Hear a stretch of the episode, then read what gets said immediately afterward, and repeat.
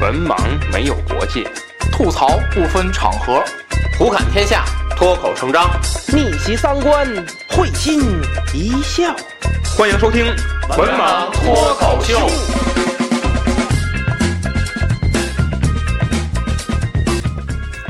大家好，欢迎关注“文盲脱口秀”的微信公众号，即“文盲脱口秀”五个字。我们将在公众号中推送最新的节目以及主播们各自的文章。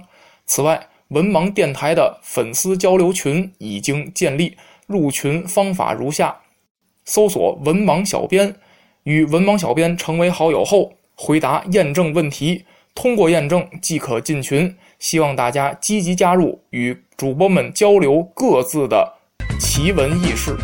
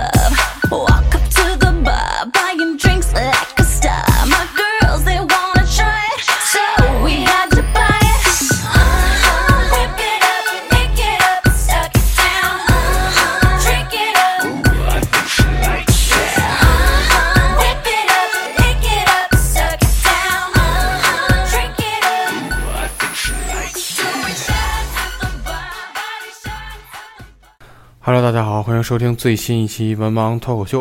嗯，我是主播安飞。嗯，这期节目呢是我的一个单口啊。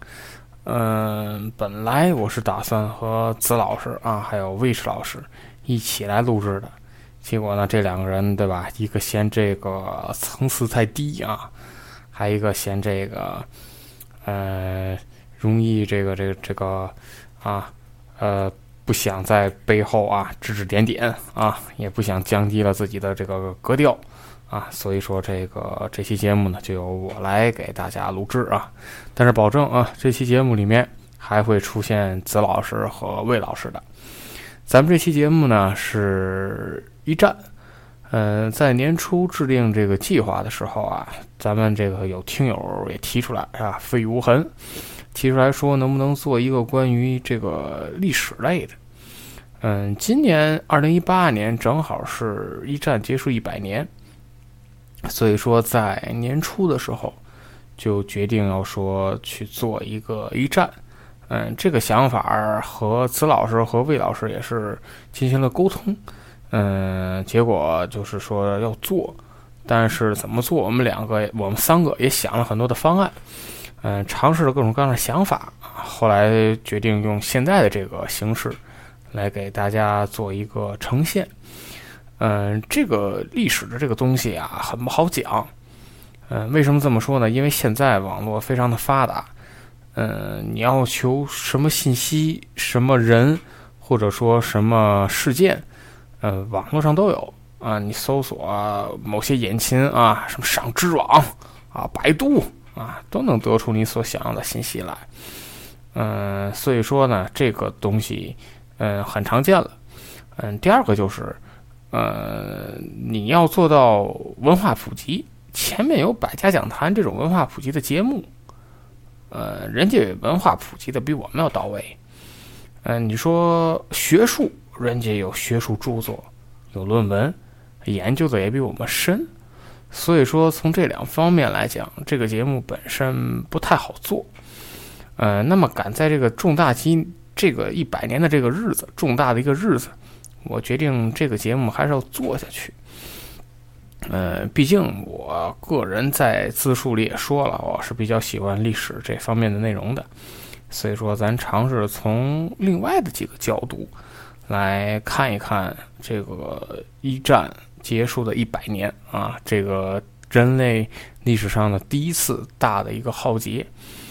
嗯，一战这个东西啊，在国内咱们研究是比较少的，包括在世呃世界战争史上，嗯，可能研究大家看到研究二战的内容，包括文献啊、书籍啊、影视剧啊也好，二战的内容，二战的内容更多一些。嗯，这个是和这个时代有关系的，因为二战的时候啊，嗯，从三七三七年啊开始，嗯，它的资料，呃，影视当时有照片了吗？还有录像，到现在，嗯，不过八十年，它的保存还是非常好的。但是，一战一百年，而且受当时的这些，嗯，技术手段的限制。你的影视啊，包括你的这个摄像啊，都非常的少，嗯，所以说，嗯，研究的那这这很多资料也比较少。第二个，嗯，因为咱们国家在二战当中是起到了一个中流砥柱的作用，所以说在二战的研究史呢比较多。嗯，一战呢，咱们仅仅是到后期去宣去宣战了，参战了。那么，咱们国人唯一记得可能记得比较深的，是这个顾维钧在巴黎和会上。嗯，从咱们的历史课本上也是这个一战讲的比较少，但是不见得它就不重要。嗯，因为现在史学界啊有一些观点，就说这个，嗯，二战是一战的一个延续。那史学家有有这么去认为的，嗯。这个观点呢有证据支撑，嗯，同时呢，嗯，也有人觉得这个没有道理，嗯，所以说史学界对这个暂时一说是一个没有定论。那么当时非常印象非常深的是伏羲元帅，法国的这个总司令伏羲元帅，在这个停战的协议书，就是巴黎和会上签订的凡尔赛合约上，嗯，他说过一句话，他说这个不是和平，这只是二十年的休战。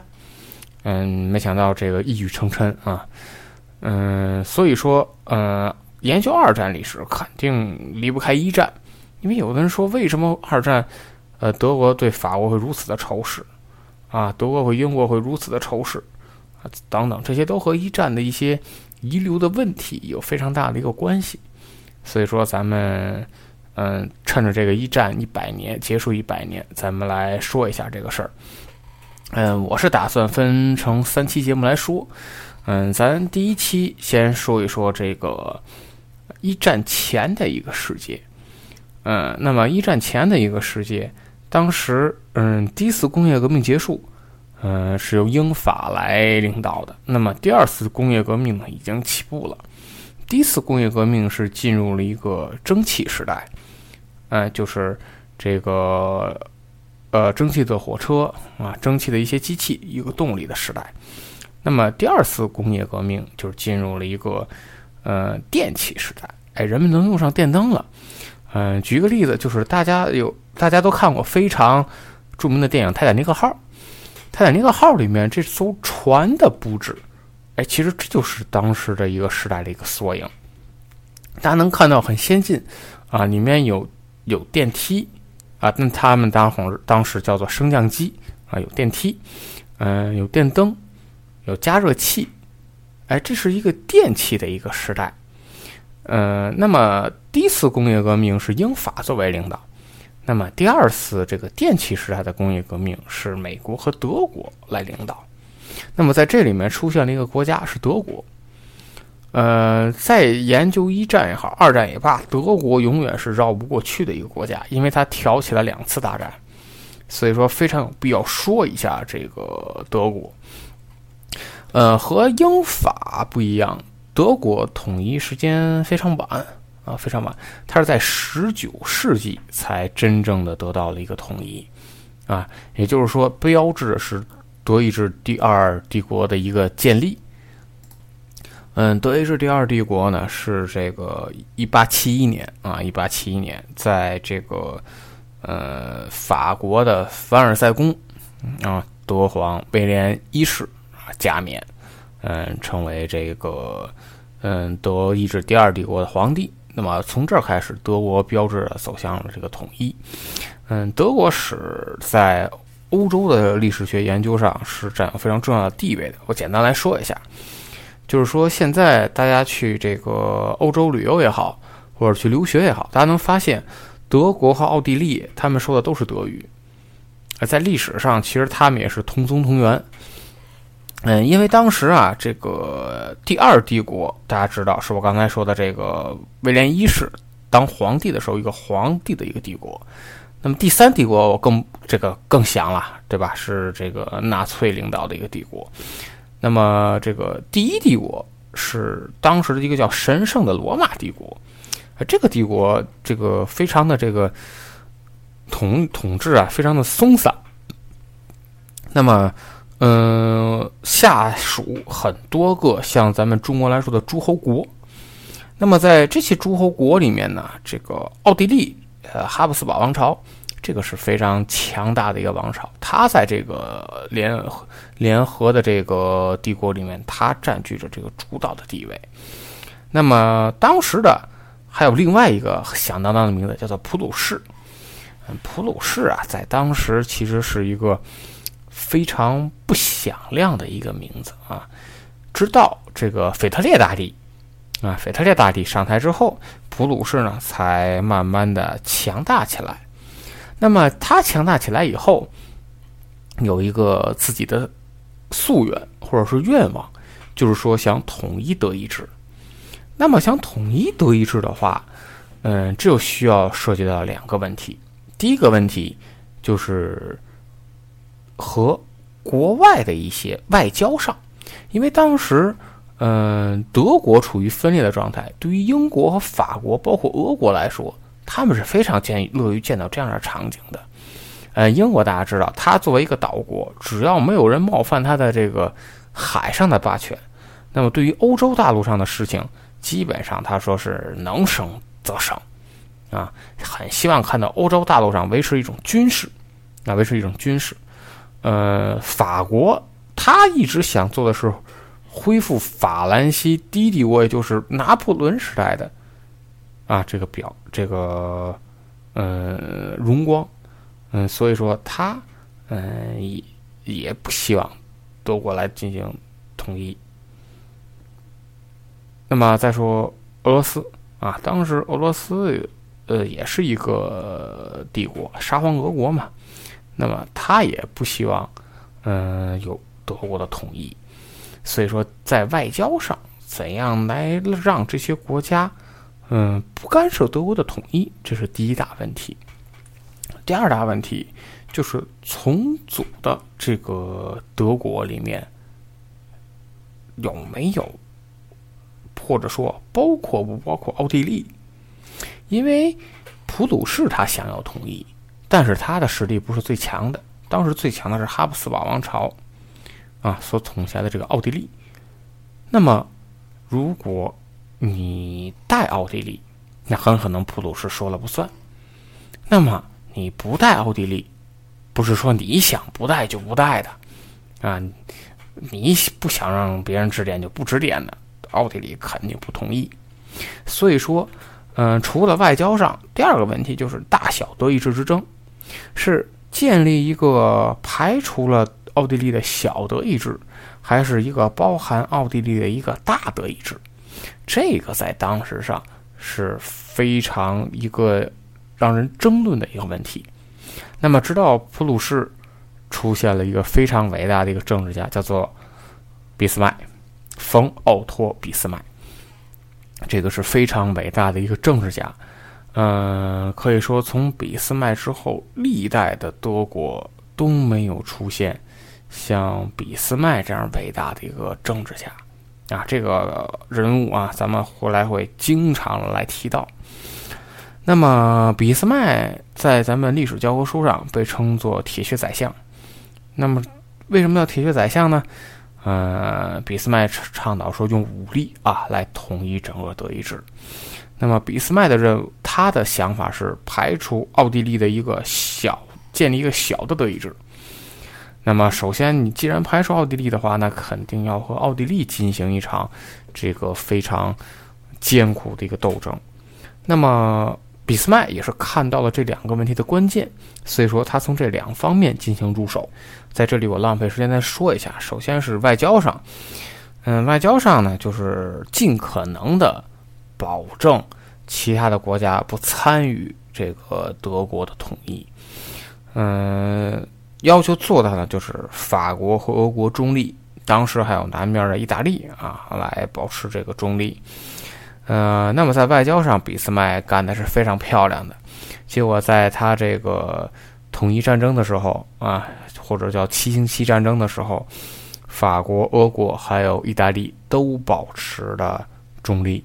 那么实际上，他们保持中立为什么非常重要？因为这三个国家都比较看好奥地利。如果让他们三个保持中立，那么德普鲁士相当于少了很多这个羁绊。所以说，嗯，在外交上，这个俾斯麦干的是非常漂亮。那么，俾斯麦呢，这个当时做了一个这个在外交上，通过这个呃赫尔斯泰因啊这个省份的一个争端，启动了和奥地利的一个军事的一个斗争啊。结果非常这个让人看好的奥地利，在这场战争中被普鲁士打败了。那么，其实，在当时上，普鲁士并不占优，嗯，在经济上，嗯，武器装备上，还有这个，嗯，铁路交通上，都不非常占优。那么，为什么会德意志战胜呢？普鲁士战胜呢？就是因为这个，在软件上啊，在软件上，呃，首先啊，普普鲁士军队，呃，训练非常好，啊，训练非常好。嗯，他们的当时就已经开始实行就是现役和预备役结合的这种方式，包括现在这个方式在各个国家也都在用啊，预备役军人和现役军人。嗯，那么还有他军人的专业化和现代化的程度上非常高。专业化就是训练，这个我不用多说了。那么这个现代化，比方说，嗯，德普鲁士更多的用铁路来运输部队、运输补给。那这个要比当时的主力像什么马车呀，这个运输要好很多。嗯，而且，嗯，普鲁士实行这种普遍的这种兵役制度，催生出了一个叫总参谋部。啊，这个在当时上是一个创举啊，创举。在总参谋部里面，一群非常专业的军官进行指导。哎，所以说，在这个软件上，普鲁士。战胜了奥地利，那么，呃，赢得了这个普鲁士统一的战争，所以说当时也是把奥地利排除在了德意志这个国家之外啊，被踢出去了。奥地利，那么，嗯，当时啊，这个总参谋部的参谋长叫毛奇啊，这个老这个叫老毛奇。啊，有人对这个老毛奇觉得这个不太熟悉。那么他的侄子啊，小毛奇啊，这个是非常有名的，在一战的时候啊，咱们回来再说啊，回来再说。嗯，他当时老毛奇当时主张的是什么？打到维也纳啊，顺势就是直接把奥地利拿走。那么当时俾斯麦表示的是反对，就说如果咱们。真正的去这个攻打维也纳的话，那么很可能会导致和法国的参与，所以说咱们要克制自己。嗯，那么当时呢，嗯，威廉一世经过了一番斗争吧，也是听从了俾斯麦的建议，选择这个不去进攻维也纳，也是为后来奥地奥匈帝国的一个建立，哪怕在一战的时候和奥匈帝国的联合，也是埋下了一个伏笔。那么，在统一完事之后，有人说，为什么德国的统一，他的皇帝的加冕会在法国的凡尔赛宫？这个是在统一之后马上进行了一个普法战争。这个在咱们学过的课本里有一个叫《最后一课》啊，《最后一课》当时说的是阿尔萨斯和洛林。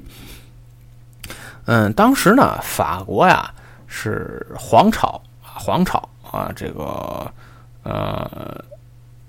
呃，皇帝来统治着这个法国。那么当时的法国皇帝给嗯威廉一世写了一封信，就说：“你看你在统一德国的过程当中，我保持了中立吧？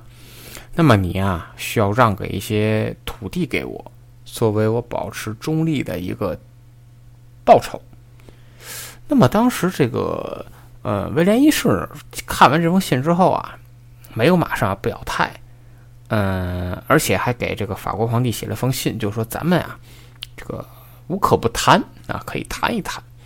那么这封信啊被这个嗯俾斯麦给截获了，嗯，那么俾斯麦说这个不可以啊，这个不可以，嗯，改了信上的一些内容，改了信上的内容，那么。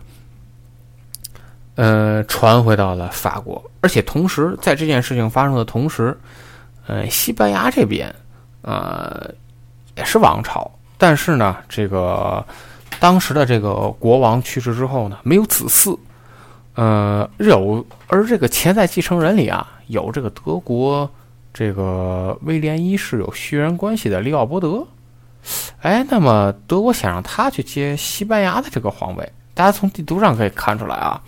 如果西班牙这个势力并入德国的话，那么法国就被夹在了中中间，所以说法国是非常不同意他来这个奥利奥波德来当这个西班牙皇帝的，所以说法国还要求德国保证不让利奥波德登基。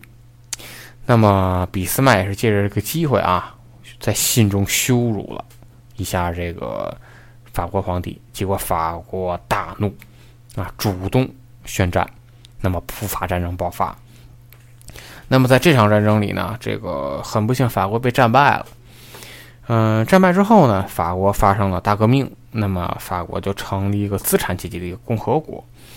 那么德国当时胜利者，他要求法国割让阿尔萨斯和洛林。为什么要割让这两个地方？因为这两个地方啊，就地下的这个煤炭资源非常的丰富。而且呢，是法国的主要工业区，呃，法国还为此赔了五十亿法郎，所以说这个，嗯，法国在这儿开始法和德结下了世仇，那么也是在这个机会，德皇在凡尔赛宫啊登基成立，那么咱们现在说到这儿，从地图上咱们看一下啊。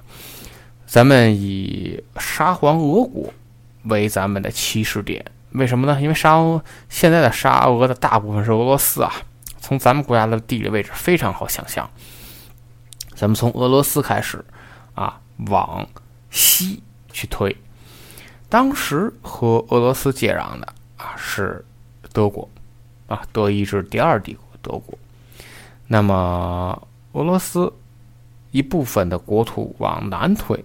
是奥斯曼土耳其，啊，奥斯曼土耳其这个非常有趣的国家啊，咱们回来也要说一说。那么，德国往东南方向推，是当时的奥匈帝国，啊，奥匈帝国。嗯，德国往再往西，再往西，比利时、荷兰，往南。往西南方向，法国啊，西南方向是法国。那么英国是一个岛国，整个当时大陆的欧洲形势是这个样子的。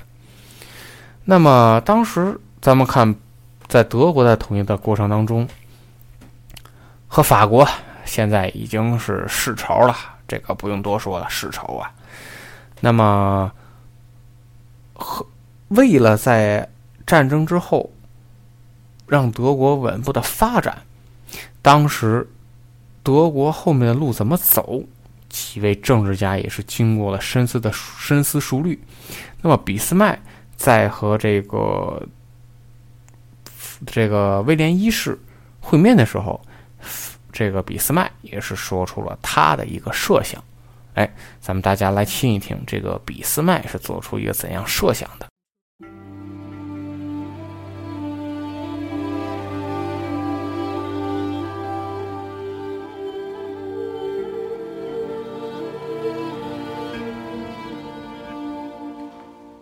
这可不行啊！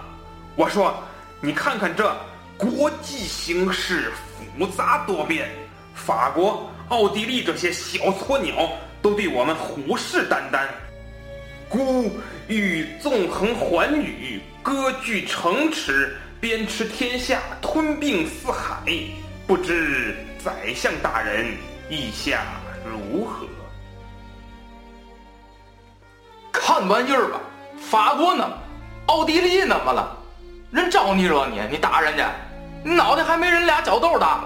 快歇会儿吧，一看就没玩过星际。你得先发展自己大本，差不多了再趟过去。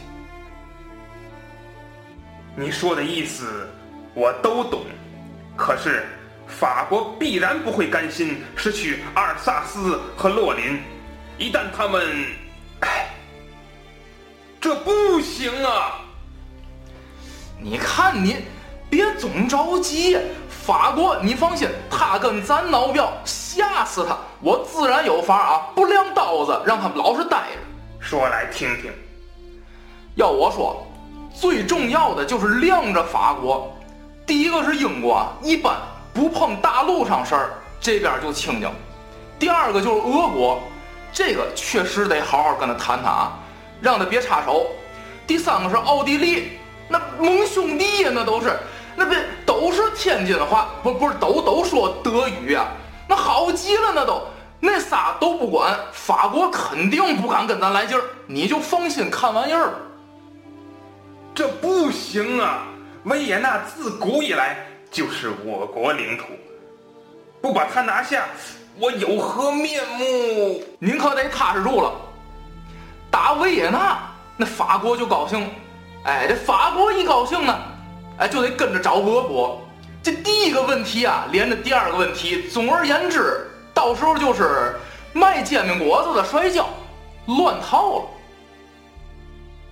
嗯，尽管我和我的孙子威廉大龙一直以来的梦想都是统一德意志，但是，嗯，这次就听你的吧。您放一万个心，就坐那儿看玩意儿吧。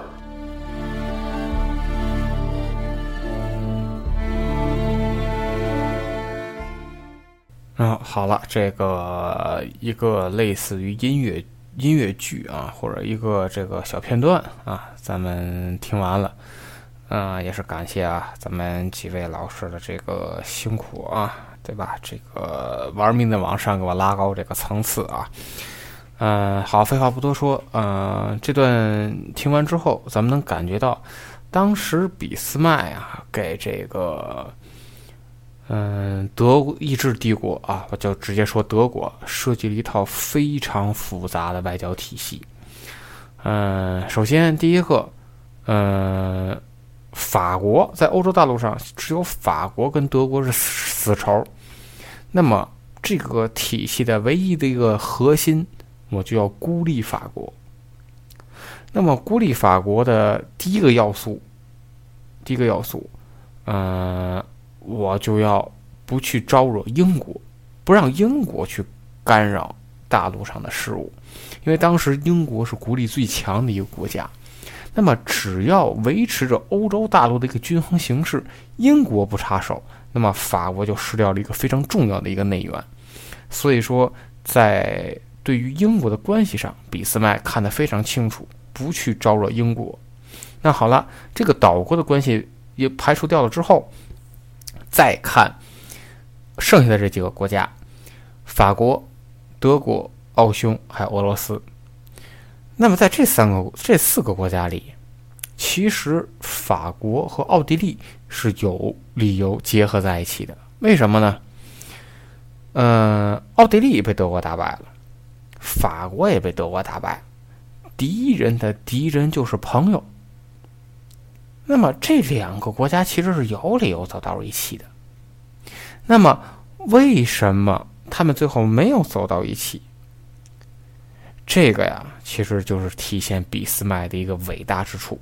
当时欧洲的这一圈国家里，只有法国，它是一个资产阶级政权，哎，它没有皇帝啊。大家看啊，意大利有皇帝，德国有皇帝，俄罗斯有皇帝。奥匈有皇帝，包括像瑞典等等这些国都是有皇帝，哎，只有这个法国没有皇帝。所以说俾斯麦就非常巧妙的利用这一点，他组成了一个三皇同盟，这个很好理解，三皇嘛，三个皇帝。那么这三个皇帝除了德国指谁？奥匈和俄罗斯。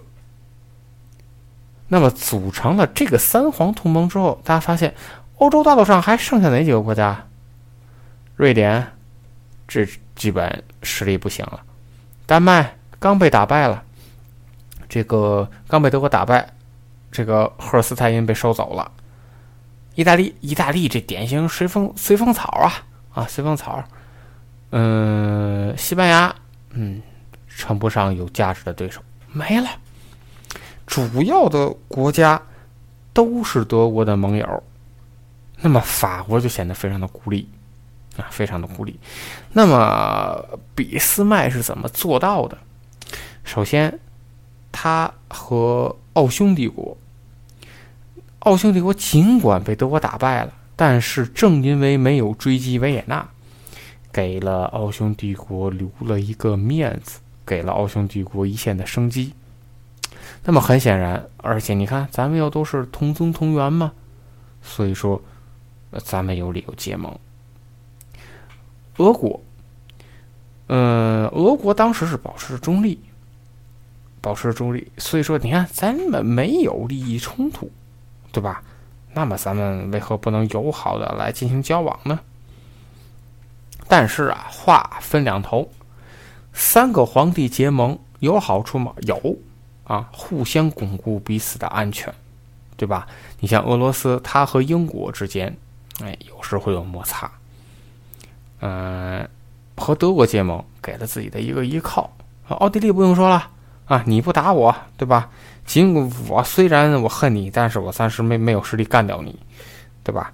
嗯，先和平相处一会儿呗。但是这三个国家组成这个同盟。有没有问题呢？有，有很大的问题。大家看地图就能看出来，有德国横在这儿，俄罗斯也好，这个奥匈帝国也好，他们的扩张都没有办法再向西去进行了。那怎么办？只能向南。向南是哪个国家？奥斯曼土耳其。哎，也就是说，在他们扩张的方向上。奥匈和俄罗斯是有冲突的，啊，奥匈和俄国是有冲突的。那么，呃，有冲突就没有办法做到真正的一个联盟，真正的一个同盟。哎，这是一个有利益冲突。那么，随着时间的推移，这个利益冲突会愈演愈烈，最后逼着德国去选择一个盟友。啊，这真是被逼的，没有办法。那么，扩张方向上出现了一个大的问题，这个俾斯麦难道没有想到吗？想到了，啊，这个政治家非常成功，他想到了，但是，但是他没有办法去根本的解决这个问题，那这个没有办法去解决。奥斯曼土耳其、俄国也想占一占一部分土地，奥匈帝国也想占一部分土地。没有办法去解决，说谁该多占谁该少占。那个年代就是拳头来说话，啊，拳头来说话。那么当时俾斯麦采取的策略是什么呢？这个鸵鸟政策啊，当看不见，啊，当看不见。嗯，呃，经过这番这个运作，哎，俾斯麦的这套体系呢搭成了，啊，俾斯麦这套体系搭成了。那么。尽管复杂啊，尽管复杂，但是，嗯，达成了之后，给德国带来了一线的这个生机，啊，一线的生机。当时德国的经济也好，军事也好，呃，都在稳步向前，稳步发展。这对于德国的国力的恢复和，呃，增加来说是非常有必要的啊，非常有必要的。那么。在三皇同盟之中埋下了一个伏笔，就我刚才说的这个俄国和这个奥匈的这个扩张方向上的冲突问题，或者说是利益问题。那么到最后也得来面对，啊，这个不可能不来面对，也得来面对。那么是怎样的一个导火索呢？这个俄罗斯、俄国和这个奥斯曼土耳其打了一场战争，啊，俄土之战。结果在这场战争里，俄国大胜，啊，俄国大胜。当时俄国给嗯奥斯曼开出了非常严苛的条约，啊，非常苛刻。第一个就是俄国获得高加索的一些地方，然后建立了一个保加利亚的一个国家，然后这个嗯塞尔维亚呀、罗马尼亚等等开始独立。然后，波斯尼亚和黑塞哥维那自治，啊，由俄国来俄奥共同实行监督。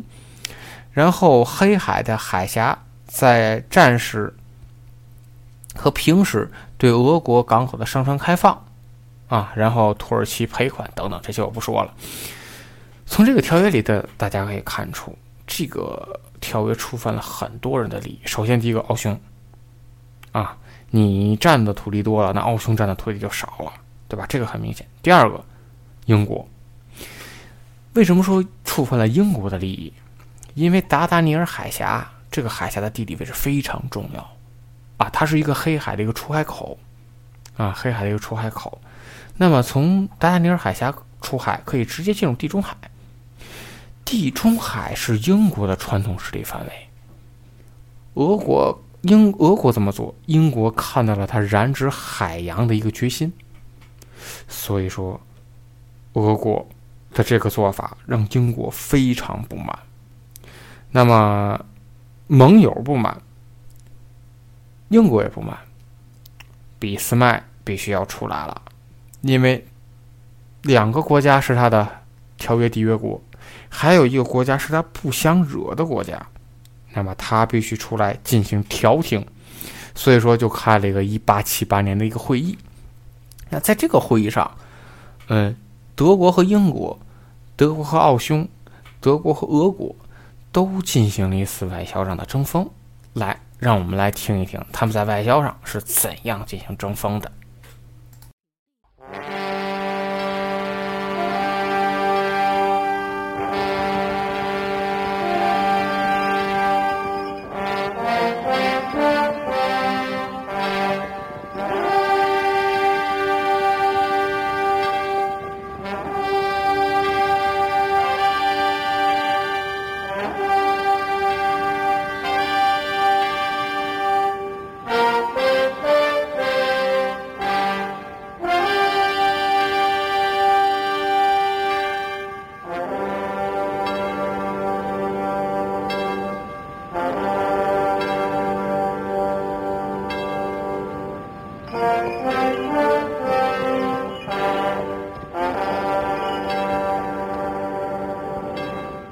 来者可是比斯孔明，好您来。久闻公之大名，今日有幸相会。自第四次俄土战争以来，英法奥匈猖獗，天下纷争，社稷有雷卵之危，生灵有倒悬之机。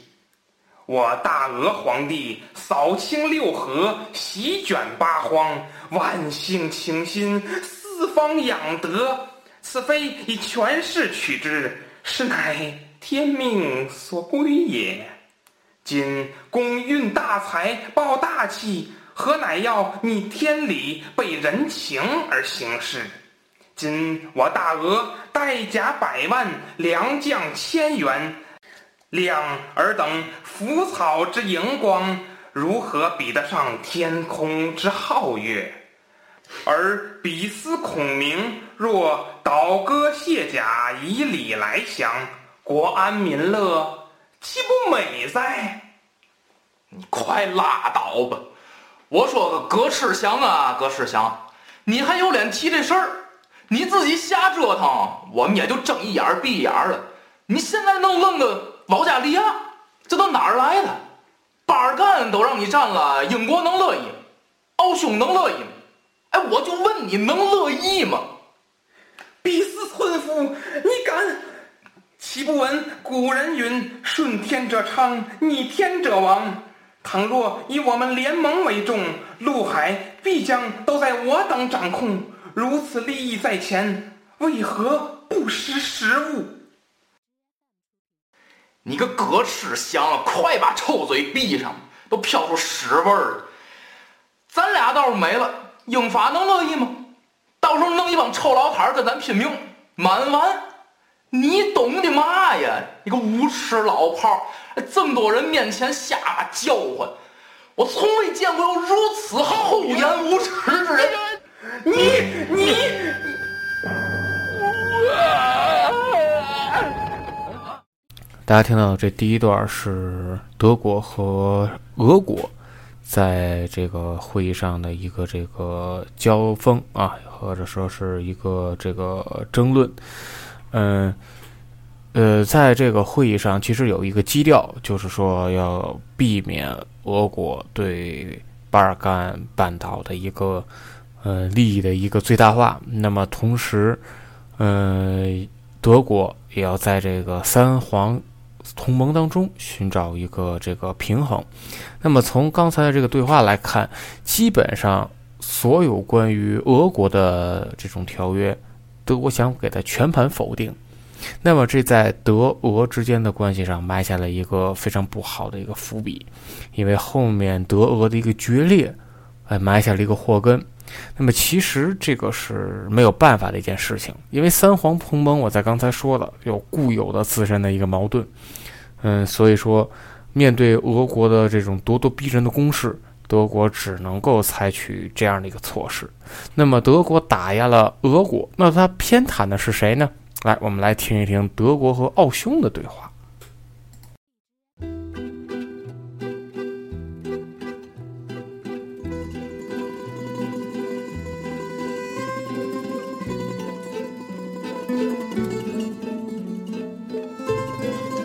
鸟吗？大保加利亚严重威胁我们多瑙河流域的安全。如果不把波斯尼亚和黑塞哥维那送给我们，到时各自散伙，谁也别他妈吹牛逼。这不是安拉西安老师吗？我说你快打住，能劝俄国两句已经够意思了。那什么黑波人骂的，在哪儿我都不知道，差不多完了。干鸟吗？波斯尼亚和黑塞哥维那对我们来说太重要了，就像我的两个睾丸一样，缺一个都不行了。安老师，人家大龙一个都没有，不照样活挺好吗？哎，你你哎，多可恨呐！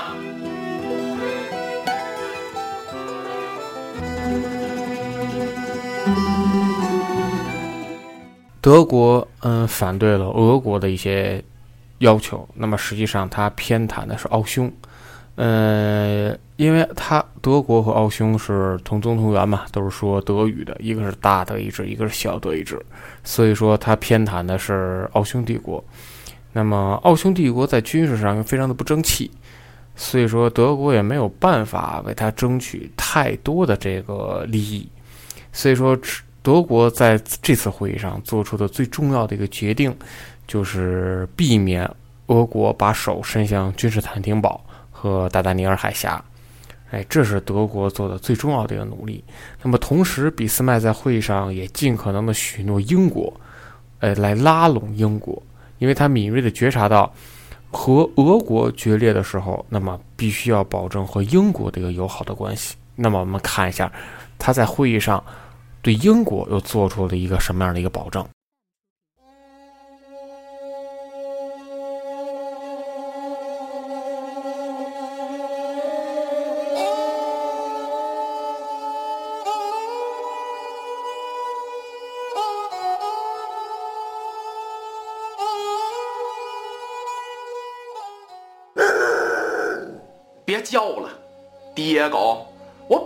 国没事儿。你怕俄国有一天跟咱俩来劲？放心啊，都是盟兄弟，不用怕。到时候提人，哎，都好极了。你还敢骂？跟你们那不能。咱现在啊，就防着法国人就行。咱就这么定吧。哎，不让俄国占君士坦丁堡，哎，把那什么黑波什么的给奥匈，行吧？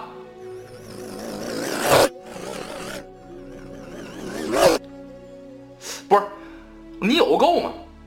啊，行行行行行，那塞浦路斯给英国，行了吧？那不太圆满了吗？那不，更好极了都。哦，你会说话呀？什么玩意儿？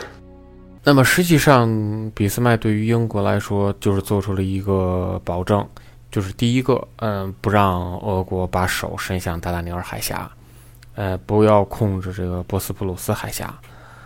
嗯，第二个就是许诺了英国对于，呃，塞浦路斯的一个吞并，啊，那么通过和德和俄国和奥匈和英国之间的一个三方的一个接触。嗯，在会上呢达成了一个这个共识。那么这个共识基本上修改了所有俄土之间签订的一个合约。啊，我给大家举几个例子啊，举几个例子。比方说这个波斯尼亚和黑塞哥维那的问题，这个原来是俄奥共同监管，那么现在变成了属于土耳其，但是奥匈帝国有驻军权和行政管理权。那么，关于保加利亚被分成了三部分，啊，被分成了三部分。那么，并不是完全一个独立的一个大保加利亚，因为大保加利亚是严重威胁到了奥匈帝国的一个安全。还有这个，呃，罗马尼亚的这个问题，啊，和俄国一个领土的割让。那么，仅满足了俄国吞并巴统，啊，就是高加索地区，啊，高加索地区。那么，而且。好不容易得来这个自由港巴统，还被宣布为了一个这个自由港啊！好不容易得来这个港口啊，还被宣布为了自由港，呃，作为商业港口。那么实际上，柏林会议是做出了一个三皇同盟当中的一个妥协。那么这次妥协对于俄告两国都带来了一个不小的一个影响。首先，对于俄国，俄国觉得是既然三皇同盟没有办法保证自己的利益，那么。这个组织我们加入不加入没有必要，呃，所以说在三皇同盟到期之后，俄国就自动退出了三皇同盟。那么俾斯麦所做的措施是和俄国签了一个再保险条约，哎，来稳固这个呃三皇的这个体系。那么这种调解对于奥地利、奥匈也非常不满意。奥地利、奥匈觉得就是。嗯，我这个不是百分之百的盟友，他还偏向着俄国。你看，这个波斯蒂波斯尼亚和塞哥维那还分属于土耳其，还承认了俄国对于高加索的一个吞并。那么，我这不能算一个盟友，我这只能算半个盟友。那么，唯一一个让俾斯麦感觉到心安的就是英国，还继续维持着和德国一个友好的一个关系，还是作为德国的一个友好的一个邻国。那么这一点对于俾斯麦的大陆体系来说是非常重要的。嗯，尽管说是这种柏林会议平息了几个国家之间的矛盾，但是这个裂痕深深的留下来了。俄德国实际上在这次会议上做出了自己盟友的一个选择，选择了奥地利，选择了奥匈帝国，那么抛弃了俄国。那么在俄德关系疏软的同时，法俄开始了一个接触。那么，在法俄接触的时候，法国和俄罗斯达和俄国做出了一系列的口头的协议和一系列的保障。比方说，呃，法国为了应对德国对自己边境的威胁，嗯，要求俄国在东部边境做出一些。在德国的东部边境做出一些牵制，那么法国也提供给俄国一部分的贷款，作为俄国军队的一个动员。呃，因为俄国军队非常多，但是它的基建非常差，所以说它的军队动员需要一到两个月甚至更长的时间。那么法国给俄国贷款，来帮助俄国进行快速的一个军事动员。啊，这个是俄法之间进行的一些的交流，所以说俄法的关系迅速的在升温。那么俾斯麦仅仅是和欧洲俄国签订了一个再保险条约，但是这个再保险条约并不能完全约束俄国的军事行动。表面上看，这次会议获得了圆满上的结果，但是实际上也看出俾斯麦这个费尽心思的欧洲大陆体系，实际上是存在着一个天然缺陷的。那么俾斯麦在的时候，这个体系一切都好说。那么当俾斯麦不在的时候，还会有没有人来维持它呢？嗯，马上，嗯，德意志帝国就给出了一个答案。那么这个答案呢，咱们下期再来揭晓。啊，本期节目就这样。嗯，希望大家呢，嗯，持续关注我们文盲脱口秀的这个大历史的这个栏目啊。嗯，想和我们进行话题交流的，可以在节目下方留言，或者在微信交流群当中和主播们进行交流互动。咱们这期节目就这样，大家再见。